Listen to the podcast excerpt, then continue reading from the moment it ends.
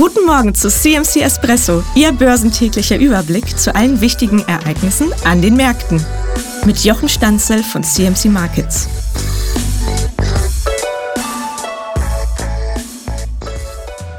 Germany 40 erreicht ein wichtiges Kursziel bei 15.951, gemessen an dem ursprünglichen Erholungsimpuls nun gibt es theoretisch erneut die Möglichkeit, dass es zu Gewinnmitnahmen kommt. Allerdings wittern die Märkte das Ende der Leitzinsanhebung der amerikanischen Notenbank und übersetzen dies mit dem Beginn eines neuen Bullmarktes bei Aktien.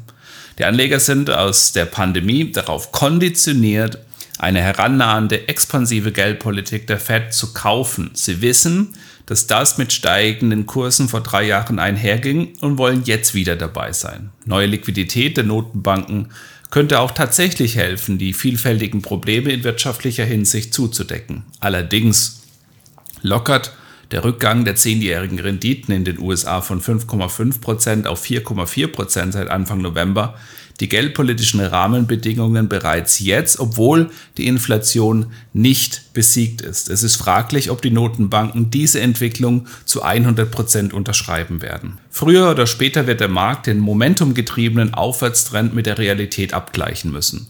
Die Realität mag ein Ende der Leitzinsanhebung andeuten, aber es wird Zeit brauchen, bis die Wende nach unten vollzogen werden kann. Auch wenn die Wahrscheinlichkeit zugenommen hat, dass die amerikanische Notenbank am Gipfel der Leitzinsanhebung angekommen ist, kann dies nicht mit absoluter Sicherheit gesagt werden. Die Märkte erwarten allerdings zumindest eine Wahrscheinlichkeit von 30 Prozent, dass die Fed bereits im März 2024 eine erste Leitzinssenkung durchführt.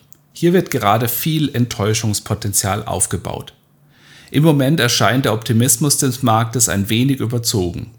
Die warnenden Stimmen wurden in den letzten drei Wochen aber ignoriert, etwa jene, die darauf hinweisen, dass ein Monat mit vorteilhaften Inflationsdaten noch kein Ende der Zinsanhebungen garantiert. In dieser Woche dürfte sich nach einer positiven Berichtssaison aus den USA die Aufmerksamkeit verlagern auf die Quartalszahlen zahlreicher Einzelhändler sowie das beginnende Weihnachtsgeschäft zum Thanksgiving-Feiertag am Donnerstag.